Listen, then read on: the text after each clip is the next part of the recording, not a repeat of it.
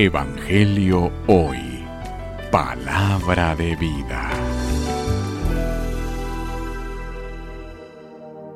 Lectura del Santo Evangelio según San Lucas. Gloria a ti, Señor. En aquel tiempo Jesús dijo a sus discípulos, He venido a traer fuego a la tierra, y cuánto desearía que ya estuviera ardiendo. Tengo que recibir un bautismo y cómo me angustio mientras llega. ¿Piensen acaso que he venido a traer paz a la tierra? De ningún modo. No he venido a traer paz a la tierra, sino la división. De aquí en adelante, de cinco que hayan en una familia, estarán divididas tres contra dos y dos contra tres.